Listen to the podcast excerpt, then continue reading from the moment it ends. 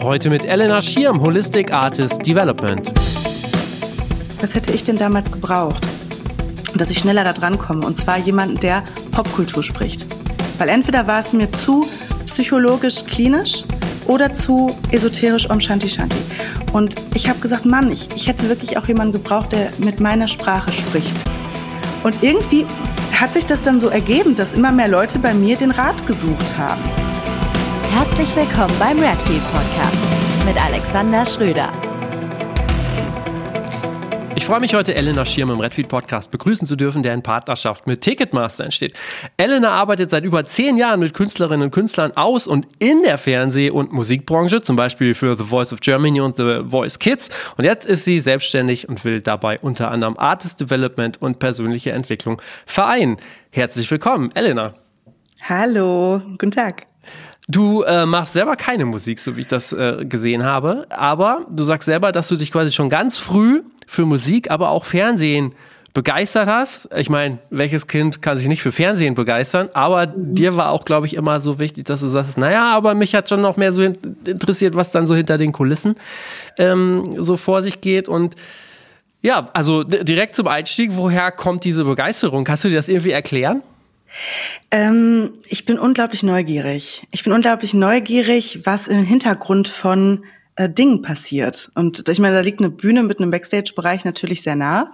Ähm, also zu, zu der Aussage, ich kann, ich kann keine Musik machen. Ich mache auch keine Musik, ich kann keine einzige Note lesen. Das ist ganz, ganz interessant in dieser Branche. Aber ähm, Moment mal, man hat doch Musikunterricht in der Schule.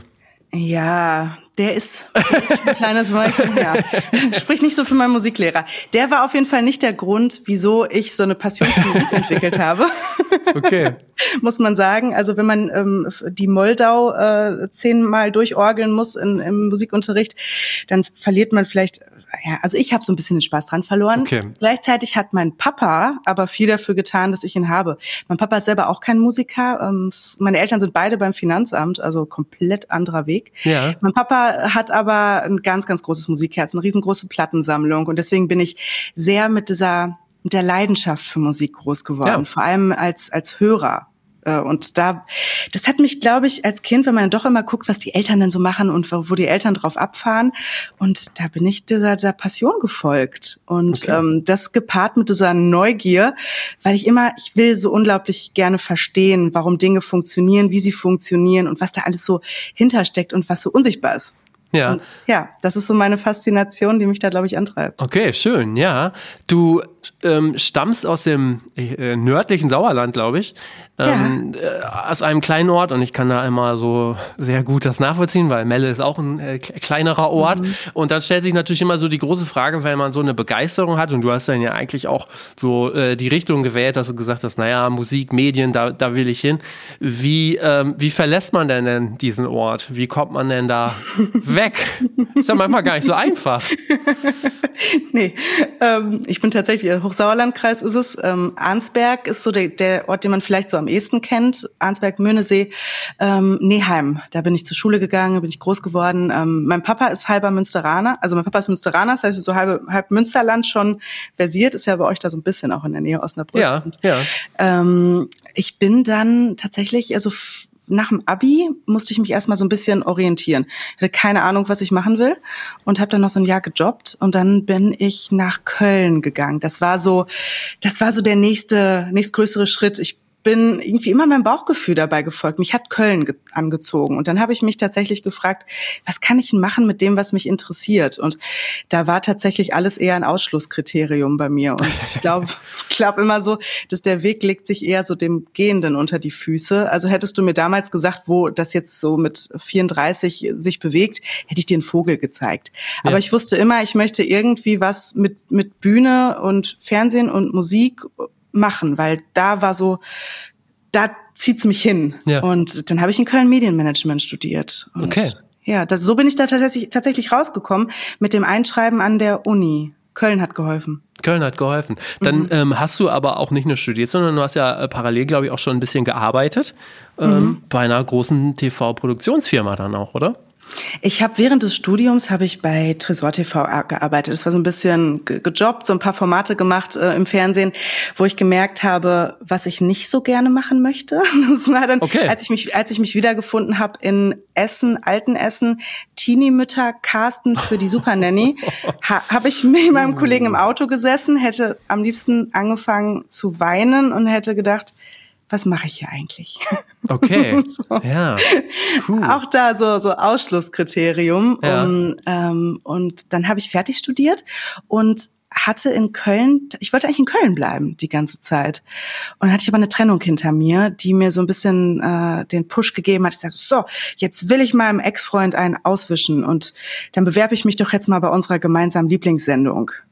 Und das war dann äh, der Vorläufer von Circus Halligalli, das war Neo Paradise mit Joko und Klaas. Und dann bin ich dort für ein Praktikum genommen ja. worden. Ja. Und ja, ich wollte ein halbes Jahr bleiben. Zehn Jahre später sitze ich immer noch hier in Berlin und spreche mit dir. Ja, okay. Das heißt, du bist dann, äh, hast dann für Circus Halligalli gearbeitet. Aber ich wollte noch mal einmal kurz genau. sagen, Tresor TV, das ist eine TV-Produktionsfirma, die haben doch auch Popstars äh, produziert, oder? Genau, die ja. haben auch Popstars produziert, das haben die Münchner Kollegen gemacht. Das heißt in München. Okay. Und äh, ich war aber schon mal bei Popstars äh, so quasi bei einem Finale dabei und sowas habe ich schon mal da mitbekommen. Ähm, ich habe dann die eher die, die Ruhrgebietsformate betreut. Ach, Nichts, okay. also ich, ich liebe den Ruhrpott, ja, ja, klar. Äh, verstehen mich nicht falsch. Ich komme ja auch aus der Ecke, ähm, aber das war dann so. Ja gut, die Formate, ja. Hm. Topmodel und Popstars saßen dann in München und ähm, okay, okay. Mhm.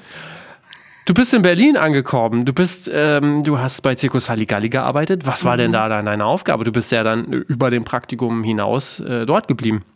Genau, genau. Die haben gehört, dass ich, dass ich ganz gut telefonieren kann.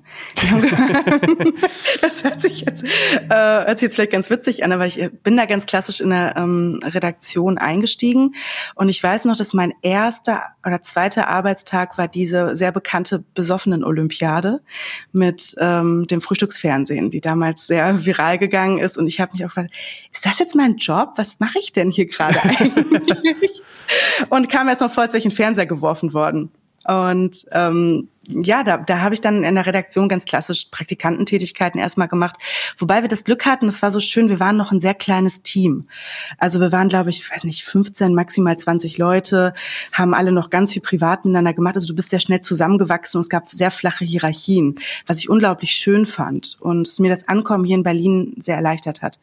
Und in dieser Redaktions Arbeit hat meine Kollegin Katha damals, die ähm, es macht jetzt noch die ganzen Talent and Artist oder Artist Relations bei Florida TV, die hatte gehört, wie ich telefoniere und sagte, du, die Ellie, Ellie habe ich da, haben, haben sie mich immer noch genannt, kann ich die haben? So. und, dann, und dann wurde ich von der klassischen Redaktion in in diesen Artist Relations Bereich gesetzt. Und dort haben wir uns dann um die ganzen, ums Gästemanagement, könnte man sagen, gekümmert. Also quasi, wenn bei uns die, die Star-Acts aufgetreten sind, wenn wir ähm, Interviewanfragen stellen mussten und uns hinterher entschuldigen mussten, weil irgendwie über jemanden Kunstblut gekippt wurde oder wir irgendwie zehn Liter Schleim ausgekippt haben, ähm, waren da noch mehr Momente, was mache ich hier eigentlich? Ja, ja und das, das war so der Grund, so, sehr, so der Wendepunkt, wie ich da irgendwie reingerutscht bin in diese ganze Arbeit mit Künstlern, weil ich ich kannte das davor nicht, dass es diesen Bereich gibt. Ja. Und das hat mir total viel Spaß gemacht, weil ich gemerkt habe, oder vielleicht eher dann meine Chefs damals gemerkt haben, die irgendwie kann die gut mit Menschen. Okay, ja. ja. Das bedeutet aber auch, der Job, den du, den ihr da gemacht habt, gerade ähm, wo es auch darum ging, Künstlerinnen und Künstler dann in die Sendung zu holen, einzuladen mhm. oder wie auch immer. Ähm, ich kann mir vorstellen, dass ihr sehr ähm, viele Anfragen bekommen habt und dass ihr quasi auch sehr beliebt gewesen seid, oder? Also mhm. das ist ja so ein Job, wo eigentlich jeder was von dir will und eigentlich äh, dann nur nett zu dir ist, oder?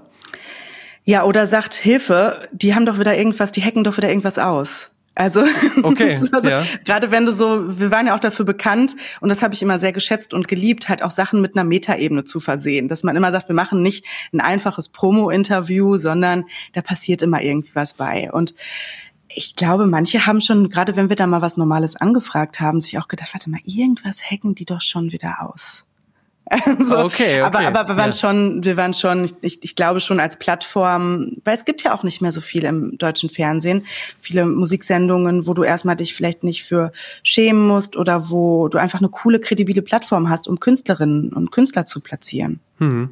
Wie fühlt man sich denn als, als, als junger Mensch, wenn man dann nach, äh, von Köln, also aus dem Sauerland nach Köln und dann nach Berlin, dann ist man bei so einer angesagten Sendung.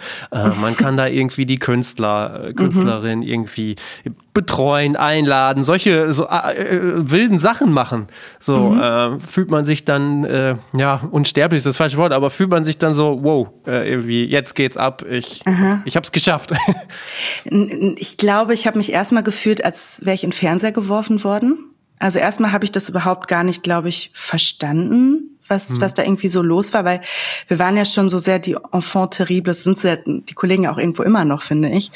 Ähm, und da war das natürlich erstmal, okay, was passiert hier gerade? Ne? Mhm. Ähm, und dabei bin ich aber bei diesem Ganzen immer mit einem Bein noch so die Ellie aus dem Sauerland so, so geblieben. So, ich bin, ich hab, bin wenig in dieses super abgehobene gekommen.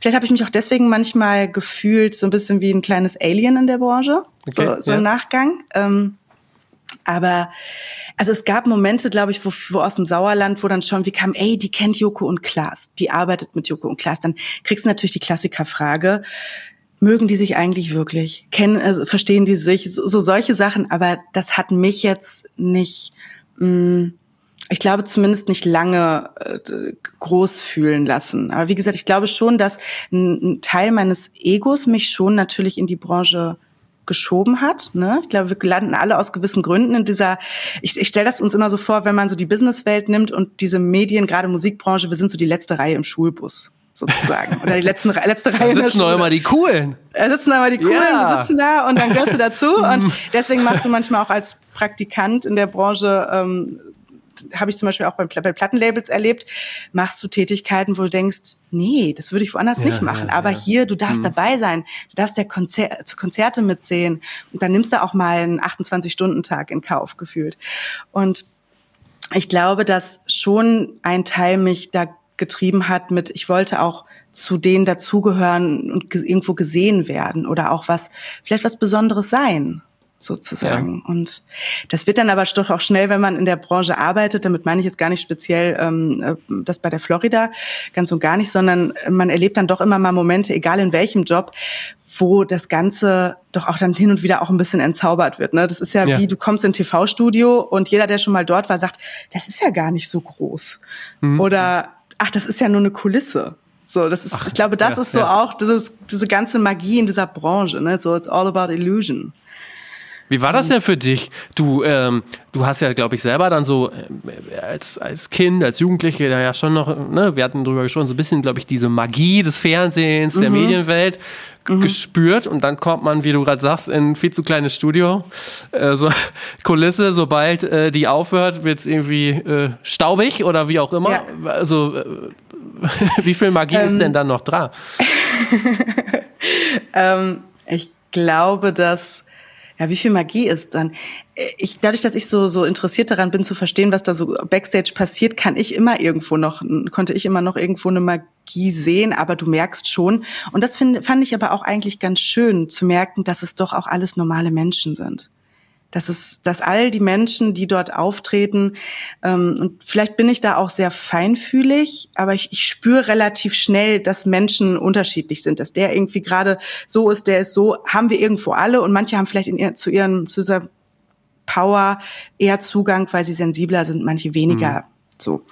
Ähm, und ich glaube, das war so vor allem dieses ähm, eine Entzauberung, aber auch vielleicht eine Entzauberung oder ein Schmälern von Ehrfurcht, weil ich habe früher ganz oft dann gedacht, oh, ich das das sind Übermenschen alle. Das sind alles Übermenschen und da jeder ist da was Besseres und ich darf da sein. So, ich, mhm. ich, ich darf. So und das. Ich kann mich an Momente erinnern. Da hatten wir Jared Leto, Jared Leto wird er ausgesprochen, war er zu Gast. Ist ja unfassbar interessanter Mensch, auch so mit der Aura und mit all dem. Ja. Und meine Kollegin hatte, hatte eine Erkältung und wollte ihm jetzt nicht irgendwie das Essen, was bestellt war, jetzt äh, bringen. Und dann sagt sie, Ellie, mach du das mal. Und ich war in diesem Moment völlig überfordert mit dieser Situation. Es war wie so klopf, klopf und dann wurde ich schon so in dieses Zimmer gescheucht. Und ich hatte damals nur so eine Ehrfurcht, dass ich nicht so rückwärts äh, wieder rausgegangen bin, als ja. er zu mir sagte, wow, thank you. Und dann hat er irgendwie mir noch ein Kompliment zugeworfen.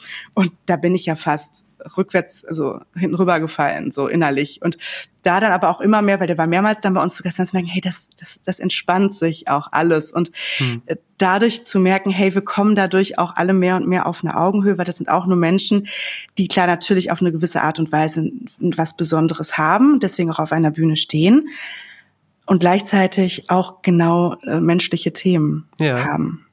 Was ja. mich so im Nachhinein mal interessieren würde, mhm. Vielleicht, ich weiß nicht, ob man das so universell beantworten kann, aber vielleicht kannst du da ein bisschen was zu sagen, weil es ja auch viele Menschen, die diesen Podcast hören, würden sich ja quasi wünschen, ähm, Künstler, Künstlerinnen in Sendungen zu platzieren. Und das ist immer super mhm. schwer.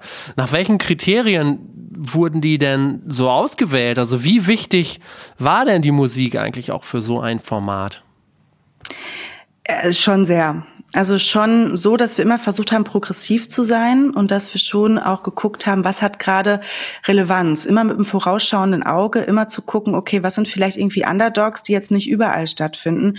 Ich glaube, ich, ich wage zu behaupten, wir, wir schneiden uns jetzt nicht viel mit der Zielgruppe des Fernsehgartens, ganz ohne Wertung. Aber da auch zu gucken, was passt denn auch zu der Marke dieses Formats. Also und ich habe das ja dann hinterher, ähm, das, was ich dann als eher als Assistenz in, bei, bei Joko und Klaas gemacht habe.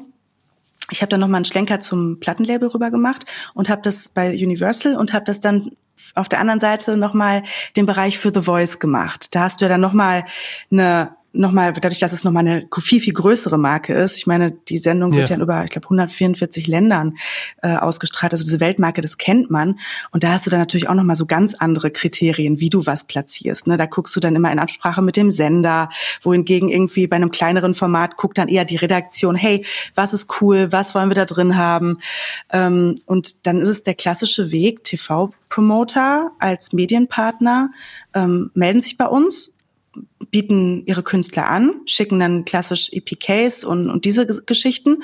Und so ist es auch bei, bei The Voice gelaufen, dass da halt einfach noch mal mehr ähm, Rücksprache gehalten wird und da viel mehr ähm, Menschen, glaube ich, mit was, was zu sagen haben, ja, sage ich ja. jetzt mal, was auch wichtig, wichtig ist. Und ich glaube, dass ganz viel auch da gerade so was Platzierung angeht, ähm, erstmal wofür steht der Künstler, die Künstlerin? Was haben wir da redaktionell auch mitzugeben? Dass man nicht einfach nur eine, eine klassische, hey, hier, neue Single, guckt euch das an, sondern hey, ist da irgendwie eine Message bei? Ja. Und deswegen plädiere ich auch immer so dafür, dass Künstler auch ihr so ein bisschen ihre ihr Why kennen, ihren Purpose, ihr ja, ja. wofür mache ich das Ganze hier? Und dann kommt, glaube ich, auch noch wirklich dazu ähm, Beziehungspflege. Also welche Kollegen, und das ist ja auch der Job eines TV-Promoters, das weiß ich auch dadurch, weil ich bei Universal auf der TV-Promoter-Seite selber auch mit, auch als Assistenz damals noch gesessen habe. So, das ist ganz schön eigentlich gewesen, mal beide Seiten auch zu ja, genau. verstehen und ja. zu sehen, was, was läuft denn in diesem Plattenlabel-Konzern ab und was läuft denn auf Sendungsseite ab. Und eigentlich wollen beide eine gute Show machen. Und wenn du es da irgendwie noch hinbekommst, dass der TV-Promoter es gut schafft, die Beziehung zu pflegen mit dem, mit der Show, kannst du halt auch mal ehrlicher reden und sagen, hey, pass auf, das und das Thema ist uns irgendwie gerade, es liegt uns am Herzen. Dann sagt aber die Sendung, ja, wir bräuchten aber eher da und dafür noch Argumente. Also es ist dann so ein wirklich ein klassisches, wie kommen wir hier zusammen? Und ja. dann geht es aber auch noch mal, gerade wenn du mit internationalen Acts arbeiten willst, ganz viel um Verfügbarkeiten. Ne? Also wie die Leute überhaupt im Markt sind. Macht es überhaupt noch Sinn, welche zu holen? Natürlich will eine Sendung auch immer die ganz großen Acts, die sich von alleine promoten. Und dann muss man immer gucken, aber es gibt natürlich auch Newcomer, die natürlich auch eine Plattform brauchen. Und wie kriegt man das hin, dass beide irgendwie zufrieden sind und stattfinden? Und ja. Ah, interessant. Ja, das ist Aber irgendwie mal ganz spannend. Auch ganz interessant zu hören, dass du quasi die Seiten ja gewechselt hast. Du hast gesagt, ja. du ähm, bist zu Universal gegangen, hast die TV-Promo gemacht. Fand ich jetzt auch nochmal ganz spannend, weil im Grunde genommen, da sitzt du ja dann ja auf der anderen Seite und musst eigentlich darum kämpfen, dass die, dass die Leute in diese Sendung kommen. Stelle ich mir ungemein schwieriger vor, als in mhm. der Position zu sein. Naja, gut, im Grunde genommen, ich habe eigentlich die die Auswahl habe ich ja. Ähm, was hat ja. dich denn so bewogen, das zu machen? Das war auch wieder eine Fügung tatsächlich. Also ich ab irgendeinem gewissen Punkt ähm, war so mein Florida-Weg hat war so, so so ein bisschen das Ende der Fahnenstange in dem Moment war erreicht für mich so entwicklungsmäßig. Und dann kam zeitgleich von witzigerweise dann tatsächlich von unseren Medienpartnern, die hatten dann gehört, okay, die kriegt Kapazität frei, die bewegt sich. Und dann haben die mich direkt gecashert ja. auch. Und dann bin ich da quasi genau auf die, auf die andere Seite gerutscht. Und da war es dann so, weil ich ja noch Assistenz war, ähm, hatte ich natürlich auch noch Chefs oben drüber, die sich dann irgendwie darum gekümmert haben, das wirklich das, das zu kämpfen. Aber ich habe dadurch auch noch mal so viel Verständnis bekommen, wenn du auf der Showseite sitzt und eben genau auswählen kannst und dann wirklich aber auch noch mal siehst, was denn so intern alles los ist bei einem Label, wie viele Menschen da auch gerade in so einem Konzern noch mitsprechen. Und da habe ich echt noch mal viel Empathie auch gewonnen und noch mal viel mehr verstanden, wie diese Branche auch funktioniert. Weil ich dachte auch natürlich, wenn du in so einem Zirkus im wahrsten Sinne des Wortes deinen ja. ersten Job hast, habe gedacht, wie soll ich denn je noch normal arbeiten? Wie soll, wie soll ich, wie geht das denn? Und ähm, dann aber auch noch mal wirklich so ganz umgepolt zu werden auf Konzernarbeit, ja. Das, das hat mich auch noch mal ganz kurz ähm, erstmal auf den Boden der Tatsachen geholt. Ja, Und, positiv oder negativ? Mm, ich hatte schon am Anfang ein bisschen zu kämpfen. Ja. Ich hatte schon von dieser kumpelhaften, wir sind alle auf einer Ebene, machen privat ganz viel, zu, ähm, ja, erstmal hier Reporting, da ist was, da ist was da musste ich mich erstmal balancieren, so würde ich es nennen. Ja. Und habe da so, so also auch persönlich so ein paar Herausforderungen erlebt. Es ist wie wenn du ein Kind laissez-faire erziehst und auf einmal soll es in eine Uni. Ja. So, und sagst, hier, mach mal deine, hier gibt's einen Zeitplan, mach mal deine Sachen richtig. Ja. Und ähm, es hat mich aber, glaube ich, im Nachgang auch nochmal sehr professionell gemacht. Also da nochmal wirklich zu verstehen, okay, das ist auch nochmal eine andere Seite der Medaille, um mich dann, um auf die nächste Station zu sprechen, dann zu kommen, die ich schon eben angeteasert habe, ja. mich bei The Voice in der Mitte von beiden zu finden, dass du einerseits irgendwo diese großen Strukturen hast und auf der anderen Seite aber, ähm, und das wusste ich auch schon im Vorfeld immer, mir wurde immer irgendwie angeteasert, The Voice ist ein ganz tolles Team, ist ein super Arbeitsumfeld. Es war damals so gefühlt, hat sich MTV von den ganzen Kollegen und die Berliner Branche ist ja auch nicht so groß, gesplittet ja. irgendwie in Florida TV und in The Voice, hatte ich manchmal so das Gefühl. Okay, ja. Also ich, ich kam erst leider nach der MTV-Zeit, ich habe nur meine Bachelorarbeit drüber geschrieben. ähm, ich hätte es unglaublich gerne mal mitbekommen, so arbeitsmäßig. Ja. Und. Ähm, deswegen war das so, viele kannten sich auch schon untereinander und dann bin ich bei The Voice Voice gelandet.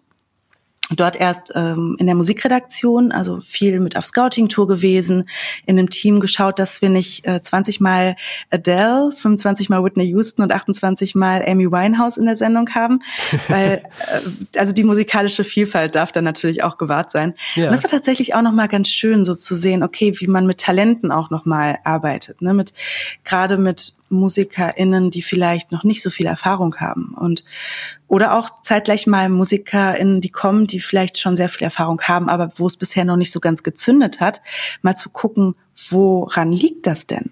Ist es, ist es vielleicht, weil sie ihre Richtung noch nicht ganz gefunden haben? Und das, da war The Voice auch in der Musikredaktion für mich nochmal ein ganz spannendes Feld an, wie baut man Künstler auf? Weil ja. ähm, gerade wenn jemand aus so einer Sendung kommt und The Voice ist ein Format, was wahnsinnig wertschätzend mit MusikerInnen umgeht. Du kannst eigentlich, wenn du jemanden hast, der relativ weit auch gekommen ist und, und let's face it, es können alle dort singen.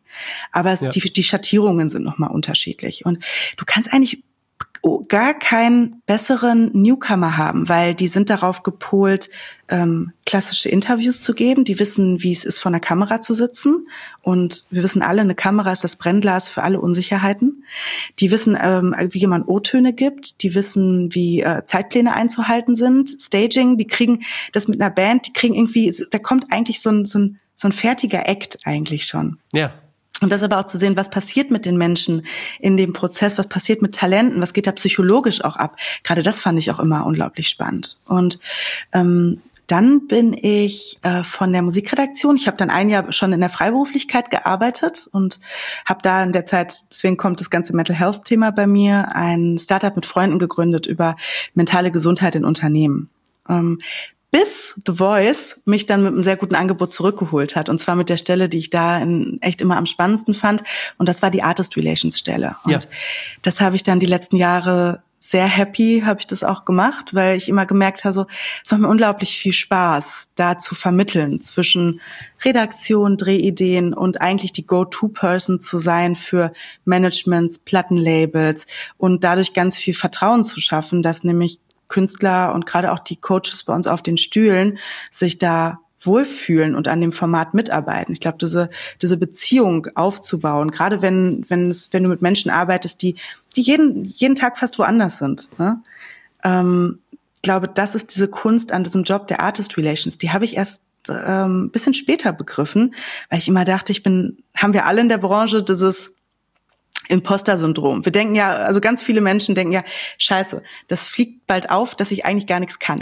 Und dann merken das alle ja. und dann darf ich nicht mehr in der letzten Reihe sitzen, vom Schulbus sozusagen. vorne sitzen. Mhm. Das, das, ja. das habe ich zumindest ganz okay. lange gedacht. Ja. Außer so, außer reden, was kann ich denn? Ja. Und dann jetzt mal so äh, vor ein paar Jahren zu merken, ach so, warte mal, das geht hier ganz viel über die unsichtbare Ebene, weil am Ende manage ich Energien und Egos und gucke, dass alle sich zufrieden fühlen, gut abgeholt fühlen und dass die Verbindung passt. Weil in einem Briefing mit Coach A redest du anders als mit Coach B. Und da sozusagen diese, ähm, die einen, ja, der Klebstoff, du bist echt Klebstoff zwischen den Artists und der Produktion. Und gerade wenn die halt eben, wie ich schon sagte, so viel unterwegs sind, ist es gut, immer eine Ansprechpartnerin zu haben, die vielleicht nicht ganz unsympathisch ist, ähm, irgendwie auch gut Menschen mit Menschen kann, es versteht und somit auch den Eintritt in das Format leichter macht. Weil wenn die Menschen sich wohlfühlen, gerade auch bei KünstlerInnen ist es ganz wichtig, viele das ist ja so in der Produktion, sagen ja mal viele, ach, die sollen sich mal nicht so anstellen. Das ist ja, ja ganz oft so dieser Satz, der fällt. Wie das Essen passt nicht. Ja, aber der Rider ist das die einzige stetige Komponente, die jemand hat, der 365 Tage gefühlt unterwegs ist. Wenn das das ist, was jemandem Sicherheit gibt und einen zu Hause fühlen lässt, dann lass uns doch darum kümmern. Wenn es jetzt nicht irgendwie ist, wir wollen den mit Smarties besetzten Bugatti an der Decke klebend. So würde ich auch sagen, ja, gut. So. Oder irgendeine andere Automarke, ne? Das ist ja keine, keine Werbung hier. Richtig. Ähm, äh, das ist mal ganz wichtig zu sagen. Also, kann, kann, kann auch Fantasieauto sein. So, auf jeden Fall, ähm, glaube ich, ist, ist das da zu übersetzen auch, dass, hey, ähm, wenn das Essen schon mal stimmt, wenn das ist, was ich eins gelernt habe, ist es das A und O, KünstlerInnen, die irgendwo hinkommen und performen sollen, sieh zu, dass das Essen einfach da ist. Ja. So, dass sie kurz Zeit haben, anzukommen, essen. Allein Klar. das ist schon wirklich, damit hast du schon die halbe Miete. Und ähm, ja, ich glaube, da braucht es eine empathische Position, um, um eben diese Verbindung zu schaffen. Das ja. mache ich tatsächlich ganz gerne, Verbindungen schaffen. Okay. Mhm. Jetzt hast du ganz viele Menschen erlebt, vor allen Dingen bei The Voice of Germany, aber auch schon vorher. Also auch Stars, nationale ja. wie internationale. Du hast Menschen aber auch erlebt, die gerne Stars in gewisser Weise werden wollen, ja. ähm, vielleicht dann noch später geworden sind. Das ist immer auch wieder da, sehr individuell. Aber du hast da, glaube ich, einen ganz guten Überblick. Was zeichnet die, diese Menschen, die es dann am Ende in Anführungsstrichen geschafft haben, die wirklich bekannt geworden sind, die wirklich erfolgreich geworden sind? Was würdest du sagen? Was zeichnet die so aus? Ähm, eine Vision. Eine, ich, ich glaube, die zeichnet das aus, weil es ist dieses gewisse Etwas. Es ist das gewisse Etwas, was wir Menschen, glaube ich, alle nicht genau beschreiben können. Ja, wir können sagen, die sind talentiert, die haben können haben eine gute Stimme und gleichzeitig habe ich das ja auch bei The Voice erlebt, gab es viele, die genauso eine gute Stimme hatten, vielleicht sogar noch eine manch bessere Stimme als jemand, der ähm, der, der die Glasdecke durchbrochen hat. Aber ich glaube, dass was ich so beobachtet habe, wenn ich jetzt mal so in diesem Moment mit dir gerade retrospektiv denke, ich glaube, es ist wirklich dieses, diese Aura, dieses gewisse etwas, was wir uns alle nicht erklären können. Es ist vielleicht eine Energie, es ist ein Charisma, es ist ein Charme. Bei manchen ist es, äh, manche möchten es Zufall nennen, es ist Glück. Ähm, ich glaube an Fügungen im Leben und ich glaube daran, dass wenn ich, wenn ich etwas habe, ähm, was durch mich durch durch die Welt, in die Welt will, was viele Künstler ja haben, die haben eine Message, die haben was mitzugeben, auch als Inspiration dann ebnet das Leben den Weg dahin und dann triffst du, dann ziehst du die richtigen Menschen an und dann kommen diese Momente, ja, ich weiß auch nicht, ich war irgendwie am richtig, zum richtigen Zeitpunkt am richtigen Ort und mehr kann ich mir auch nicht erklären. Und ich glaube, ich glaube, das macht ganz, ganz viel auf diesem Weg. Weil das, das bringt dich dahin. Du, du hast irgendwo scheinbar sichtbar, unsichtbar, bewusst, unbewusst so einen Polarstern und da geht's dann in die Richtung. Und dann fängt das Leben an, dir Situationen zu geben. Also das ist zumindest meine, vielleicht manch, manche möchten es äh, romantisiert nennen, aber ich, ich komme mit dieser Auffassung irgendwie ganz gut zurecht. Und das ist so das, was ich zumindest beobachte in meinem Interesse für Menschen, zu gucken, okay, welche Künstler inspirieren mich und was haben die alle gemeinsam? Ja. Trotzdem, also ich verstehe es total, teile das ja. auch. Trotzdem würde ich jetzt auch nochmal fragen, was glaubst du, welchen Anteil haben dann aber solche Dinge wie naja, so eine gewisse Strategie, die man trotzdem allem noch mitbringt, aber auch so äh, Tugenden, sag ich mal, wie, äh, oder eine Tugend wie Fleiß. Mhm. Dann noch mit dazu, wenn man das denn mitbringt. Weil ich denke, ne, also mhm. viele Leute, die jetzt hier zuhören, die sagen sich dann, ja gut, entweder man hat es oder man hat es nicht. Ist ja jetzt irgendwie blöd. Was mache ich ja. denn jetzt? ich, äh, ja, das ist, das ist eine gute Frage. Ähm ich glaube schon, was, die Frage ist, wie definierst du Fleiß? Was ist für dich Fleiß? Vielleicht das mal zurückgefragt. Dass man zum Beispiel äh, viel, also trainiert, sag ich mal, viel übt, das, mhm. was man äh, tun muss, tun möchte, ne? mhm. ne? Also, dass man einfach, ne, das ist ja klassisch, wenn man was etwas viel übt, wird man besser drin, mhm. so zum Beispiel, ne? Solche mhm. Geschichten, ne? Und ähm, dass man einfach auch viel an diesen Dingen arbeitet, die einem wichtig sind. Und eben nicht so dieses, naja, äh, ich bin einfach super, das wird schon passieren und äh, ich muss nichts nee. mehr tun. Das wäre für mich Ego gesagt. auch. Das ja. ist für mich nicht das gewisse Etwas, das ist für mich ja. Ego. Das ist dieses, ich muss gar nichts dafür machen, ähm, setze mich im Zimmer, am besten ohne Fenster und ohne Tür und warte, warte, dass mir die Hähnchen in den Mund fliegen, aller Schlaraffenland. Oder die veganen Hähnchen. Genau. Ähm, so, das ist eher so eine, finde ich, eine Überheblichkeit, die man hat, wo, wo man sich vielleicht so aller Icarus schnell die Flügel verbrennt auch in der Branche. Weil es, es braucht nicht, so wie du auch schon sagst, nicht nur dieses, das wird schon, in diesem ganzen Flow und ich habe ein Vertrauen und in diesem unsichtbaren Softskill-Ding braucht es auch natürlich irgendwo eine Struktur. Das eine funktioniert nicht ohne das andere. Und wenn wir da nochmal auf dieses Bild von dem Nordstern, mit dem ich auch in meiner Arbeit irgendwie viel, viel mache, dann habe ich ja trotzdem, ich habe da eine Vision ich habe da was, worauf ich hinsteuere. Und dann fängt es an, dass der Fleiß in eine richtige Richtung geht, weil ich immer wieder dieses Ziel vor Augen habe. Und dann tue ich was dafür. Dann komme ich immer wieder auf meinen Weg zurück, weil zu diesem Nordstern hin gibt es einen roten Faden. Und ich glaube, das ist so was, was du würdest es als Fleiß bezeichnen. Ich würde sagen, ich, ich tue immer wieder was für meinen Traum. Und das ist so dieses, woher kommt die Power und in welche Richtung geht die?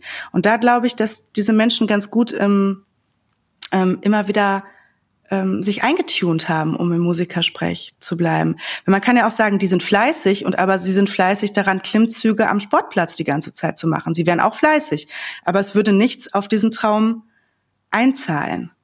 Und ja. ich glaube, das ist es so, diese, diese Mischung aus ähm, einem, einem, dieser gewissen, dieser Aura, dieser, den inneren Geschichten, weil, und da kommt, finde ich, auch das Mindset ins Spiel, weil ja. ich kann, ich kann ein Mindset haben, was darauf ausgerichtet ist, ich habe, ich, was ist, wenn alles möglich ist? Und ich glaube, das ist möglich und ich glaube an mich. Ich, ich, ich habe gerade von Jim Carrey die, äh, diesen Film, diese Doku gesehen, wo Andy Kaufman ähm, da so sehr wahnsinnig gut Method Acting mäßig porträtiert hat. Und der hat sich ja damals einen Check ausgestellt über 10 Millionen und hat den sich ausgestellt, an die Wand gehängt, als er noch ein absoluter No-Name war. Und er hat diesen Scheck Jahre später bekommen. Das ist natürlich eine sehr schöne Heldenreise, diese Geschichte. Aber ich, ich glaube, da kommen wir an so einen Punkt, wenn ich ein Mindset habe, was sagt, ich, es klappt doch eh nicht. Ich glaube, das klappt doch eh nicht.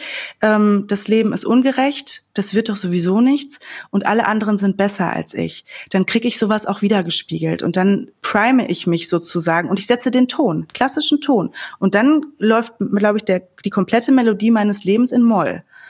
So, so viel Musikahnung habe ich zumindest, dass es die traurigeren Töne sind.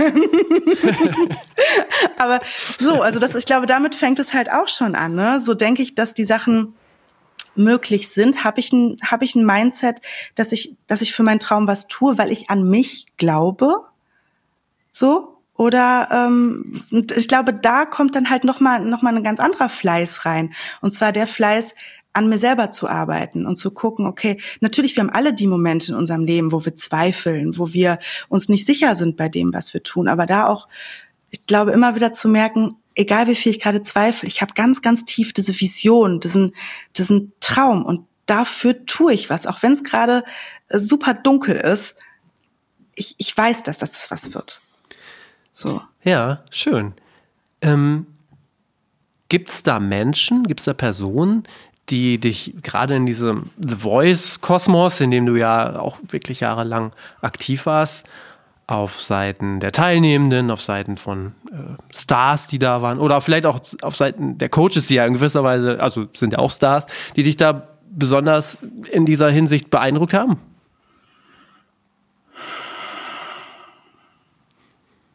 Oh, jetzt muss ich meine, meine Erinnerungsliste. ja, ich, ich glaube, dass mich, ähm, mich haben viele Menschen sehr beeindruckt. Ich glaube, am meisten beeindruckt hat mich jetzt so ganz spontan das erste, was mir hochkommt, ist Herbert Grönemeyer. Ja.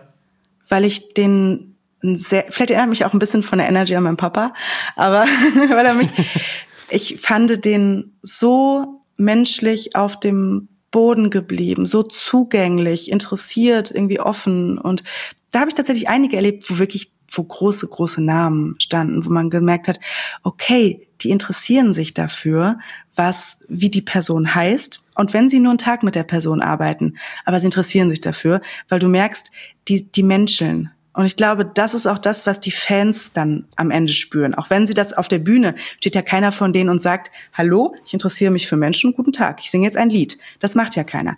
Aber ich glaube, es ist das, was man unterbewusst wahrnimmt von, von einer Person abseits von dem ganzen Bühnensein. Und guck dir Herbert Grönemeyer an, der sitzt manchmal nur mit einem Klavier in Bochum und äh, schafft es, diese Energie von diesem, diesem riesen Stadion von der, vor dieser Menschenmenge zu halten. Und das musst du ja auch erstmal können. Ja.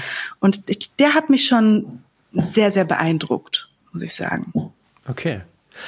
Und ähm, da nochmal die Frage, äh, das würde mich tatsächlich auch sehr interessieren. Also ich hatte jetzt viel gefragt, so wie kommt man in Shows und so weiter. Mhm. Ähm, warst du vielleicht auch an der Auswahl der Coaches beteiligt? Also wie werden diese Coaches ausgesucht? Das ist ja eigentlich auch eine sehr wichtige äh, Position. Mhm.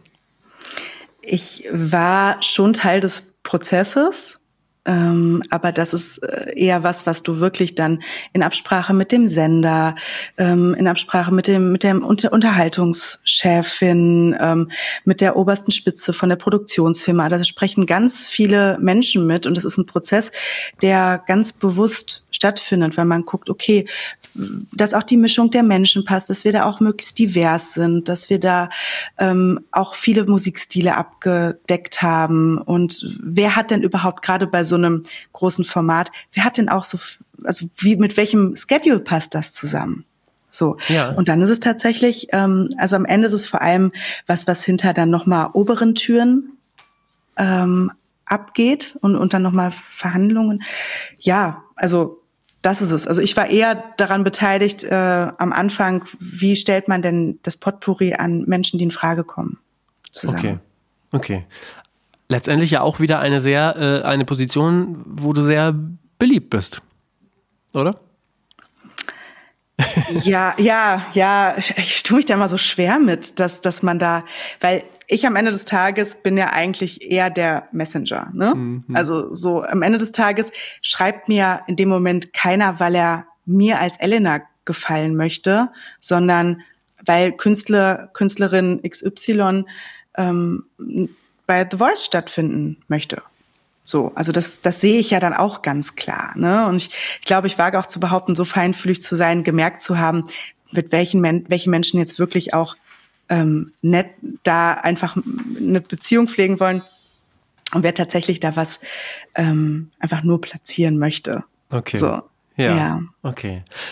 Trotz der Tatsache, das klingt ja, als ob du dich da total wohlgefühlt hast ähm, bei The mhm. Voice in diesem ganzen Kosmos und da auch eine schöne Zeit hast, bist du dann dabei irgendwann rausgegangen, hast dich selbstständig gemacht. Ähm, du mhm. hast ja mhm. selber auch so ein bisschen durchklingen lassen, naja, also so, ich, wenn ich das richtig verstanden habe, so einen richtigen Plan habe ich manchmal gar nicht, sondern ich, mhm. äh, ich lasse das so ein bisschen passieren, was sich gerade richtig anfühlt. Ähm, deshalb, ja, einfach mal so gefragt, so, warum hast du dich selbstständig gemacht? Warum ähm, hast du dir quasi ja auch diesen in gewisser Weise Stress angetan. Auf einmal muss man sich um viel mehr Sachen kümmern. Mhm. Und ähm, was war so der, der Auslöser, das dann zu tun? Ähm, ich würde gerne mal ganz kurz einsteigen in deinen äh, diesen Stress, wo du auch schon sagst, das Gründen, das ist wahnsinnig stressig. Und dann dieser klassische Satz, selbst und ständig, den hörst du ja von allen. Ne? Du hörst ja so, oh, oh, oh, oh, oh, selbst und ständig. Oh, so. Ich glaube, ich habe gefühlt ähm, gleichzeitig noch nie so wenig gearbeitet so große Rechnungen geschrieben und gleichzeitig aber auch so viel an mir selbst.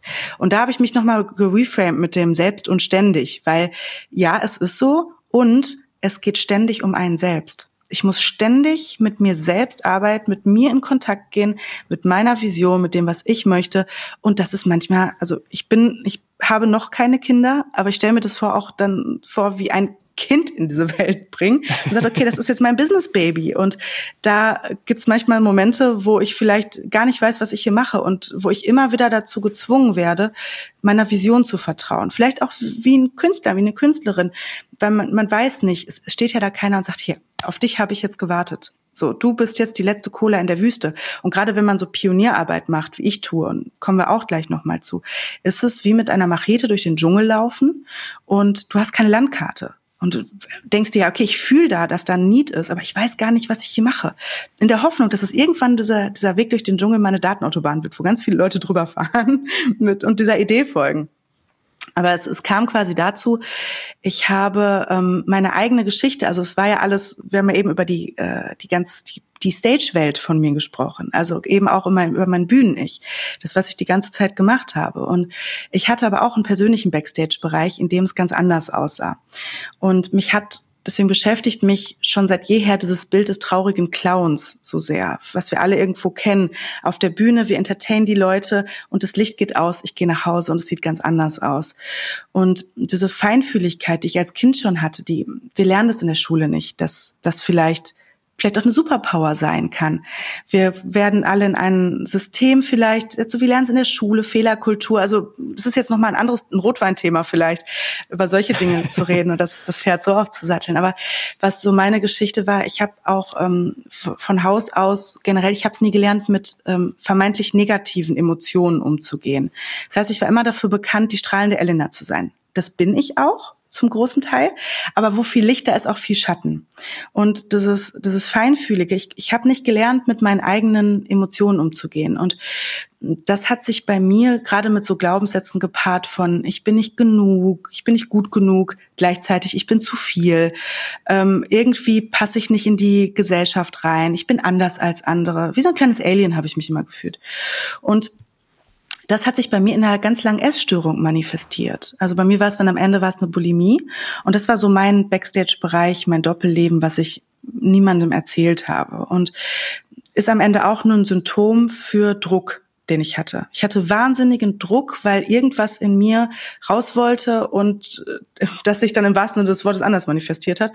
Aber ähm, ich glaube, dass wir alle mit gerade feinfühlige Menschen mit Druck unglaublich eine große Leidensgeschichte haben. Und manche ähm, versuchen den Druck wegzumachen mit, gerade in der Künstlerbranche, und alle Künstler sind sehr, sehr feinfühlig, ähm, Alkohol, Sex, Drogen, Partys, ähm, manche gehen ins Workaholic sein, manche ins Sport, das, das kann alles sein. Ich glaube, alles, was außerordentlich viel ist, macht, will und soll uns was wegmachen. So, oder soll uns von uns ablenken, weil dann das hochkommen würde, was wir uns nicht angucken wollen.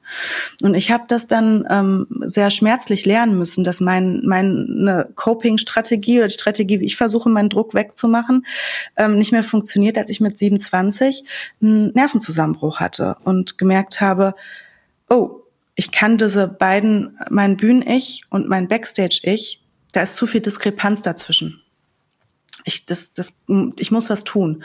Und dadurch bin ich dann parallel zu meinem Job bei The Voice. Und das hatte, das war gar nicht so arbeitsrelated. Das hatte wirklich echt nur damit zu tun, dass ich diese Themen hatte und sie mir nicht angeschaut habe. Und ich glaube, ja. dass wenn wir Probleme haben und Themen auch gerade aus der Kindheit, das meiste liegt in der Kindheit, es klopft manchmal ganz sanft an unsere Tür und wenn wir nicht aufmachen, dann klingelt immer ein Sturm und wenn wir da nicht aufmachen, tritt uns die Tür ein. Und das sind meistens Momente, wo wir lernen müssen durch, durch Krisen, durch unschönere Dinge, ähm, die man eigentlich nicht so gerne haben möchte. So. Und das war halt eben bei mir der der Punkt, wo ich gemerkt habe, okay, ich muss was tun und hatte dann das Glück, eine Therapeutin zu haben, die auch bisschen ähm, abseits von der klinischen Psychologie ähm, geschaut hat. Die war auch Yogalehrerin und dadurch bin ich so ein bisschen in diese in diese Küchenpsycho selber in die Küchenpsychologie, Küchenspiritualität und ich habe irgendwie gemerkt, da ist wieder eine wahnsinnige Neugier. Was passiert denn, gerade wenn du mit Menschen hier arbeitest, innerlich? Ne? Du kannst ja nicht sagen, ich habe jetzt hier einen fertigen Song.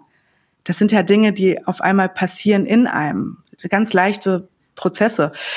Und das ist mir dann so oft passiert, dass ich gemerkt habe, wie sich auf einmal so, so Dinge von jetzt auf gleich verändern in, in Beziehungen, im Job, in, in Sachen, das, dass ich das, das gibt's doch gar nicht. Hätte man mir das mal Anfang 20 sagen können.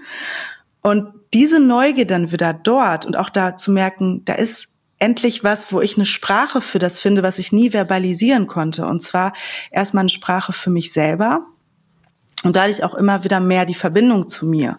Und wenn ich die habe, kann ich auch wieder eine Verbindung kriegen zu meinen Wünschen, zu dem, wofür ich hier bin, was ich in die Welt bringen möchte.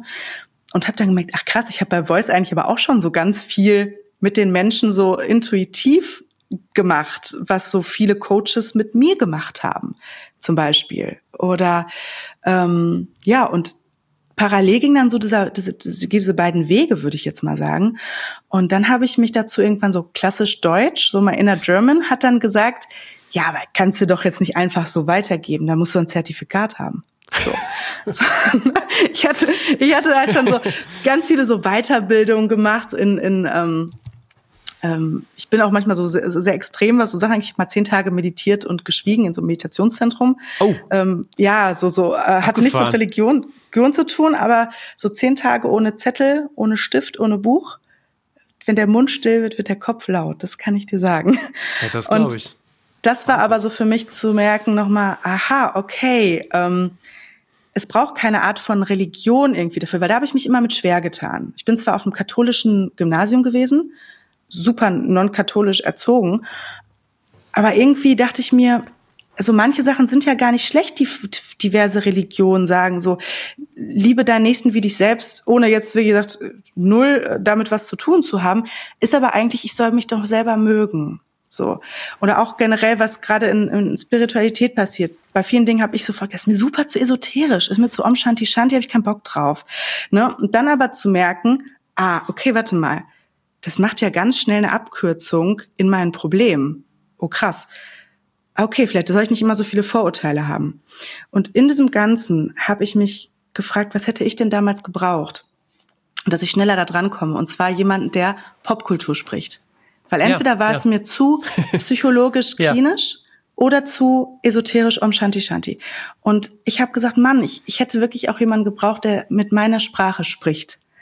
Und irgendwie hat sich das dann so ergeben, dass immer mehr Leute bei mir den Rat gesucht haben. So, ey, warte mal, Elena, du hast doch immer so gute Impulse, so als Sparringspartnerin und irgendwie, immer wenn man mit dir spricht, du siehst blinde Flecke und dann habe ich gedacht, okay, vielleicht sollte ich mal eine Ausbildung machen. So und dann habe ich eine systemische Coaching-Ausbildung gemacht, ganz klassisch, Zertifikat bekommen und parallel dazu weiter bei Voice gearbeitet und ich merkte schon, irgendwie geht der Weg zu Ende. Also irgendwie, man spürt das ja dann doch immer, wenn sich so Sachen im Leben verändern, dann fangen einen an, kleine Sachen vielleicht zu anstrengender zu werden, als sie mal waren. Oder es passieren Situationen, die einem vielleicht zeigen, ah, vielleicht solltest du noch mal kurz alles überdenken.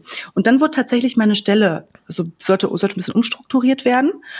Und das hat einfach mit beiden Konzepten nicht mehr zusammengepasst. Und da war für mich dann das Calling, okay, ich glaube, das Leben möchte jetzt, dass ich jetzt in die Coaching-Sachen reinspringe. Und das habe ich dann, habe ich dann auch gemacht. Ja. Wahnsinn. Ich fand mhm. einen Punkt ganz spannend, dass du im Grunde genommen äh, vorhin gesagt hast, im Prinzip hast du viele Dinge eigentlich schon so ganz intuitiv selber gemacht mit anderen mhm. ne, in deinem Job, mhm. aber warst anscheinend dann auch nicht so richtig in der Lage, vielleicht, das quasi mhm. auf dich selber anzuwenden. Ne? Nee, das ist ja meistens, das ist ja meistens ja. der Fall. Ich glaube, wenn wir alle an uns selber alles an, anwenden könnten und selber die eierlegende Wollmilchsau äh, wären, bräuchten wir keine Verbindungen mit Menschen. Und nur weil ich ähm, ziemlich gut vielleicht darin, oder ich wage es zu behaupten, da nicht ein gewisses Talent zu haben, Menschen zu begleiten und da die Sachen zu sehen, habe ich bei mir äh, wie einen blinden Fleck dann. Ne? So das, das kenne ich aber auch bei vielen Coaching-Kollegen oder äh, Therapeutenkollegen oder die in dem sind, da hat keiner jetzt, ist keiner unfehlbar und hat seinen, seinen Scheiß zusammen, sage ich jetzt mal. Ähm, und das ist auch okay so, solange ich halt weiß, was ich tue. Und meine, tatsächlich liegen meine Baustellen meistens nicht dort, wo die Baustellen meiner, meiner Klientinnen liegen. Ähm, aber ja, ich habe es damals bei, bei gewissen Dingen nicht gesehen. Und für manches braucht es tatsächlich auch mal eine zweite Person, die dir mal den, den Raum hält. Ich meine, du könntest auch selber Sit-ups machen. Wofür brauchst du einen Personal Trainer? Richtig. Könntest du auch sagen, ne? Ja. Es geht um Motivation. Du kannst selber dir Sachen, du kannst selber dir einen Song beibringen. Wofür brauchst du einen Vocal Coach? Ne? Du brauchst Menschen, die so ein bisschen die Leitplanke bilden und den Raum dafür aufmachen, dass sich darin was entwickeln kann. Stimmt, ja. Jetzt bist du eigentlich dein ganzes Berufsleben sozusagen schon in der Musik- und Medienwelt unterwegs. Wenn mhm. du dir das so ein bisschen rückblickend anschaust oder im Laufe der letzten Jahre, so auch, ja, so ein bisschen exemplarisch auch an deiner Geschichte, siehst du da so ein verändertes Bewusstsein für diese Themen? Ja, absolut. Ich glaube, da hat Corona nochmal viel aufgewirbelt so ohne jetzt da so, so viel das Thema äh, durchorgeln zu wollen. Aber ich glaube, das hat uns alle in der Musikindustrie noch mal mehr darauf gebracht, was ähm, denn wirklich da auch an Mental Health Thematiken ähm, beachtet werden muss. Weil in diesem ganzen Tempo, was wir alle fahren, und mir ist es selber auch dann noch mal bewusster geworden. Wir sind alle nur unterwegs, unterwegs, unterwegs. Die Show, das Ding, hier ein Event, da die Aftershow-Party. Ich hatte ja, ich hatte einen so vollen Schedule vorher und dann wird man auf einmal von jetzt auf gleich wie so mit 180 Sachen vor die Wand. Decke weg, Boden weg. Okay, aber warte mal, wer bin ich denn jetzt eigentlich, wenn diese ganzen, diese ganze Busyness wegfällt, ne? So busy zu sein ist ja auch oft gut ein Mechanismus, mal kurz nicht mit mir selber sitzen zu müssen. Habe ich bei mir zumindest ja, gemerkt. Klar. Ne? Mhm. Und ich glaube, dass dadurch wahnsinnig viel schon mal das Thema Mental Health hochgekommen ist, weil wenn ich mich durch einen Applaus, ähm, wenn ich dadurch, wenn das mein, mein Benzin in meinem Motor ist, des Glücklichseins und das wegfällt, oh, dann fällt mir auf, okay, das kam ja alles von außen. Wie, wie kriege ich das denn aber hin, dass ich innerlich es auch schaffe, in einer gewissen Form zufrieden zu sein oder in gewisser Form das auch generieren zu können, dass ich ähm, nicht nur dem Applaus von außen hinterherlaufe. Ja. So, das ist so eine kleine Huhn- oder Ei-Frage, ne? So, wo kommt es her? kommt man erst, wird man erst gepusht vom Außen und dann wächst es im Innen nach? Ich glaube, dass vieles auch vom Innen kommt und wir dann den Spiegel irgendwie, irgendwie sehen. Ja. Aber ja, ich, ich glaube, dass dieses Thema immer äh, mehr Beachtung bekommt, dass es immer wichtiger wird. Und das ist sowas, wo ich auch so, wo meine, mein Herzblut ist, wo ich, ich kriege dann immer so viel so Musikweltschmerz, weil ich dann so denke, ich will immer so ganz viele Leute schütteln, im, äh, so ja. lieb, lieb gemeint noch, und zu so sagen, Mann, wir müssen da was verändern. Weil es kann nicht sein, dass wir gerade, die Welt wird nicht langsamer. Es werden immer mehr Acts gesigned. Es ist so in Zeiten von TikTok. Es werden so viele tolle Talente auf den Markt gespült. So. Und dann ist es so, okay, lass uns doch mal 20 TikTok-Acts signen. Ist ja egal, wenn 18 nichts werden. So. Oder lass doch mal irgendwie gucken. Die anderen amortisieren sich schon. Und mir tut es in der Seele weh, wenn ich so sehe, wie viele wirklich, und wir reden da ja über Menschen mit Träumen. Wir arbeiten alle in dieser Branche, weil uns irgendwas fasziniert daran. Natürlich ist es irgendwo ein Produkt, aber ich glaube, dass viele Künstler bei großen Labels zu schnell zu einem Produkt geworden sind. Und Künstler wollen ja auch als Menschen gesehen oder Künstlerinnen als Menschen gesehen werden. Und wenn sie das Gefühl haben, dass das nicht passiert, da kommt so ein bisschen der Bruch zwischen, oh, wieso soll ich denn zu einem Major gehen? Da bin ich doch eh nur irgendwie eine große, äh, eine große eine Nummer, kriege ich eh nur Druck, da bin ich eh nur eine Zahl. Ja, und Major sagt, okay, es ist ja gut und schön, dass du kreativ bist, wir müssen aber Performance. Und ich glaube, dazwischen ist ganz viel Verbindung in den letzten Jahren flöten gegangen. Gerade in Zeiten, wo Indie-Labels immer spannender werden, wo Self-Publishing, wo wir also du kannst ja über Nacht zum Star werden, ohne ein, ein großes Label im Rücken zu haben. Und da sehe ich so ein bisschen diesen Punkt, wir müssen da mehr gucken, wie wir KünstlerInnen aufbauen mit einem passenden Mindset. Wie kriegen wir das hin, dass sie auch nachhaltig in der Branche bleiben und dass es nicht nur darum geht, für den, um Tic-Tac-Toe zu zitieren für den Kick, für den Augenblick, da ähm, mal eben kurz für einen Song, dann hat der wieder Geld reingespielt und nächste Woche wird jemand anderes durchs Dorf gejagt. Und das finde ich, kann es nicht sein. So. Und da sehe ist so ein bisschen meine ja, mein, mein Beweggrund, da was verändern zu wollen, dass man guckt, dass man einerseits sagt, okay, pass auf, das Thema Mental Health ist vor allem auch bei etablierten Acts wahnsinnig wichtig, auch was Promo angeht. Du kannst so viele mit einem richtigen Interviewtraining, was irgendwie mitguckt, hey, was für Blockaden stehen dir denn gerade eigentlich im Weg? Warum wirst du denn so, wenn, wenn der Journalist oder die Journalistin irgendeine Frage stellt? Ne? Da mal zu gucken, wie kriegen wir das hin, dass wir da auch eine Verbindung eher herkriegen? Und meistens muss man sagen, aus meiner Erfahrung, sind wir bei privaten Themen, die damit reinspielen. Es sind immer wieder Themen von ja. Unsicherheit, es sind Themen von Vergleich, es sind Themen von irgendeiner Angst. Am Ende kommt immer irgendeine Angst ins Spiel. Und da bei etablierten Acts auch mal den Stress wegzunehmen, auch wenn es darum geht, okay, das neue Album steht an. Okay, jetzt hast du bezahlt, ein, ein, ein Writing Camp, so, oder du kriegst jetzt zwei Wochen bezahlt und in diesen zwei Wochen soll dieses Album entstehen. Und wenn wir mal die Kunst, die Kreativität als die Muse sehen, die küsst, wie ist es denn mit einer Muse, die küssen soll, egal ob männlich oder weiblich? Wenn wir an der reißen, hat die keinen Bock, uns zu küssen. Wenn wir sagen, so, in diesem Zeitfenster musst du jetzt, die, hat, die sagt, du erzählst mir doch nicht, was ich zu machen habe. So, die, und das ist die Kreativität für mich, die eben nicht da kommt, wenn ich jetzt genau ähm, genau diesen Zeitraum abgesteckt habe, sondern die vielleicht mal nebenbei kommt. Oder natürlich braucht es diesen Raum, wo sich alle verbinden aber diesen Stress auch mal wegzunehmen. So, du hast jetzt das Album zu performen, weil Tournee steht an, äh, Release steht an und gerade KünstlerInnen machen damit schnell zu. Und da würde ich es einfach gerne hinbekommen, ähm, oder daran arbeite ich mit, mit neuem Interviewformat, mit anderen gewissen Dingen, wie wir das schaffen, dass wir den, den Künstlerinnen den Raum geben, kreativ zu sein, ihnen auch die Angst davon nehmen, die Angst des Scheiterns, den Erwartungsdruck und auf der anderen Seite es aber trotzdem hinbekommen, dass das Plattenlabel auch sein, seine Needs erfüllt kriegt. So, ja. deswegen einmal die etablierten Stärken äh, mit dem, mit einer, mit einer Mental Health Mindset Arbeit, und gleichzeitig aber auch neue Künstler und Newcomer darauf vorzubereiten, was denn diese Branche auch eigentlich ist. Ne? Ja, das ist ein ganz guter Punkt.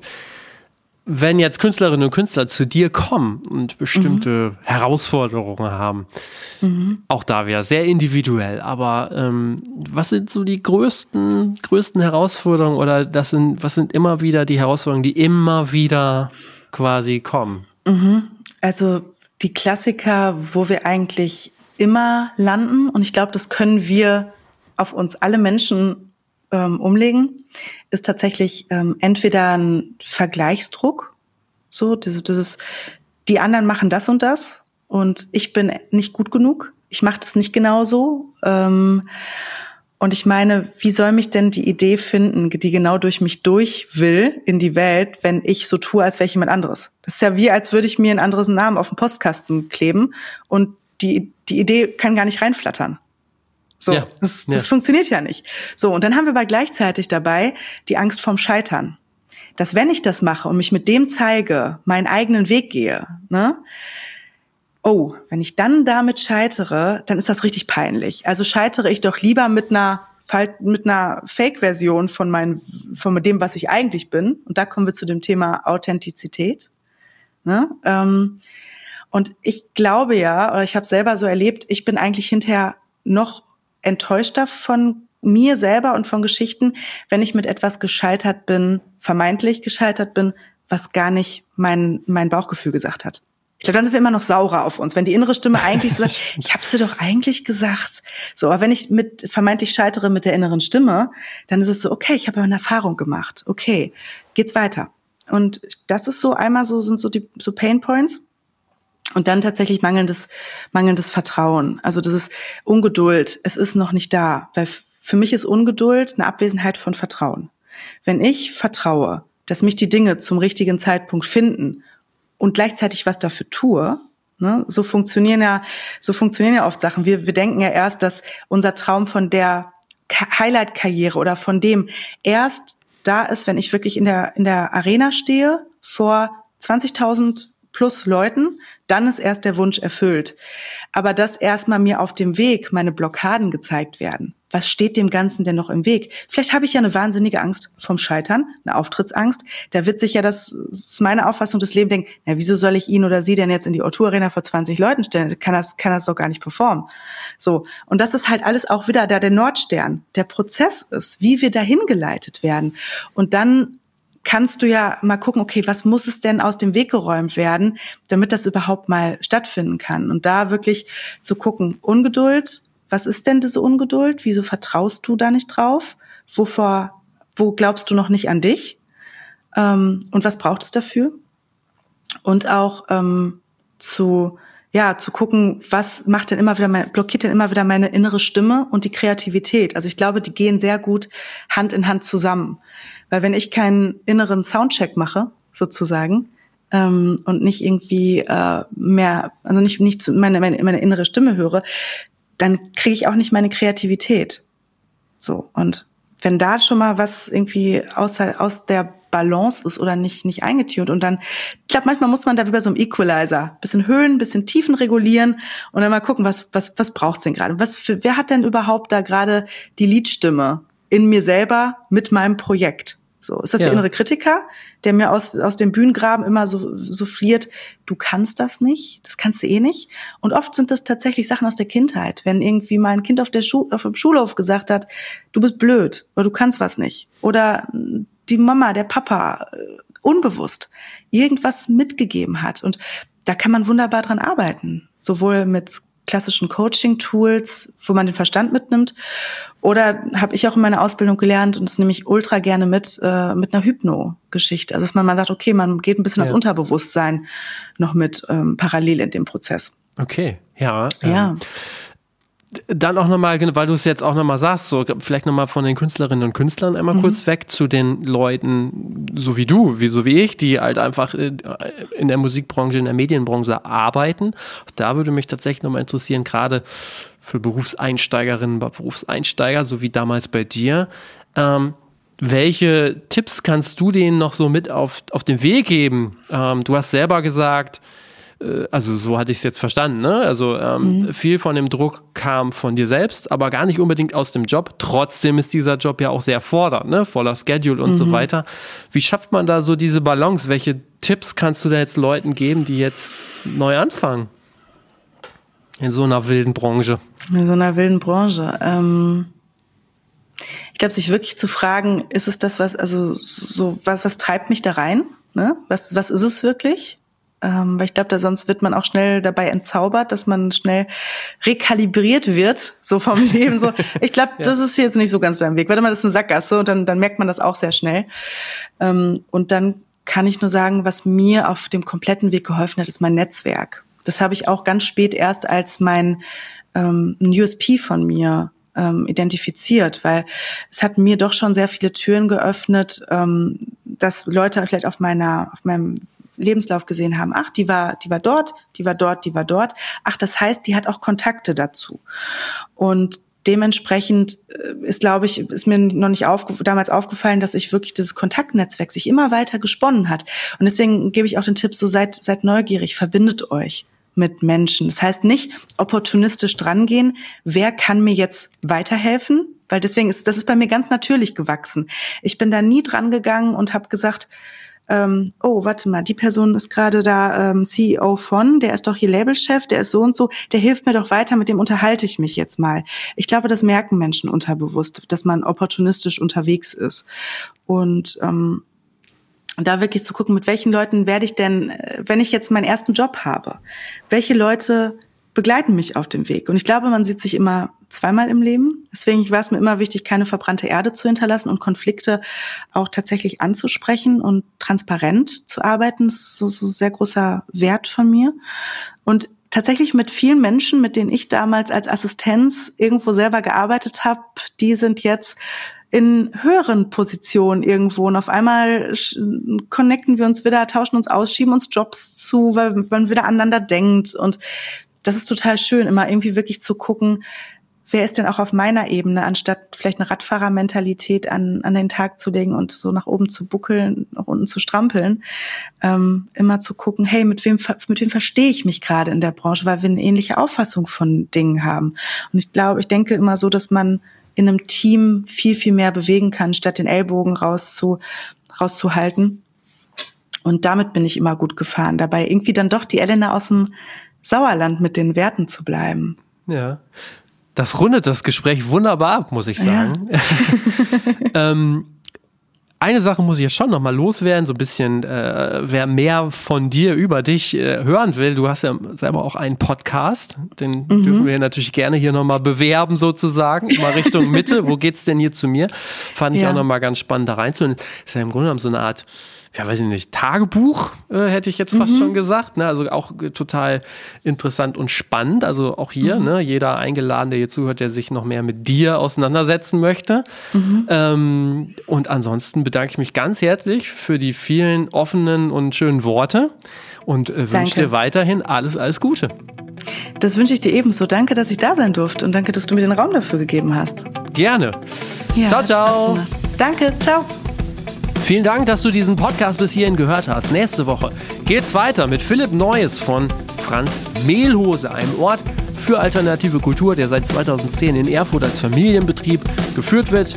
Denn Philipp betreibt ihn zusammen mit seinem Vater und das sehr engagiert und sie wurden bereits schon fünfmal mit dem Applaus von der Initiative Musik und der Beauftragten der Bundesregierung für Kultur und Medien ausgezeichnet. Was ist denn eigentlich der Applaus? Das ist die Auszeichnung der Programmplanung unabhängiger Spielstätten. Die Clubbetreiberinnen und Clubbetreiber sowie Veranstalterinnen und Veranstalter für ihre herausragenden Live-Musikprogramme und Arbeit auszeichnet. Und das mit einem Preisgeld von insgesamt 2,5 Millionen Euro. Und damit ist der Applaus einer der höchst dotierten Kulturpreise des Bundes. Es gibt Sonderpreise für Awareness, Nachhaltigkeit und Innovation und wir unterstützen den Applaus in diesem Jahr mit dem Redfeed Podcast als Medienpartner und sozusagen als Vorbote der Preisverleihung ist dann auch der frühere Preisträger hier zu Gast und noch dazu stammt ja Philipp Neues bzw. Franz Mehlhose aus Erfurt. Da sind wir genau richtig, denn die Preisverleihung findet am 16. November im Zughafen in Erfurt statt. Also nächsten Sonntag die neue Folge. Bleibt dabei und zum Ende hin der bekannte Hinweis, denkt an unseren Podcastpartner Ticketmaster, wenn es ums Ticketing und Tickets geht. Ich wünsche euch noch ein paar schöne Tage. Macht es gut. Ciao.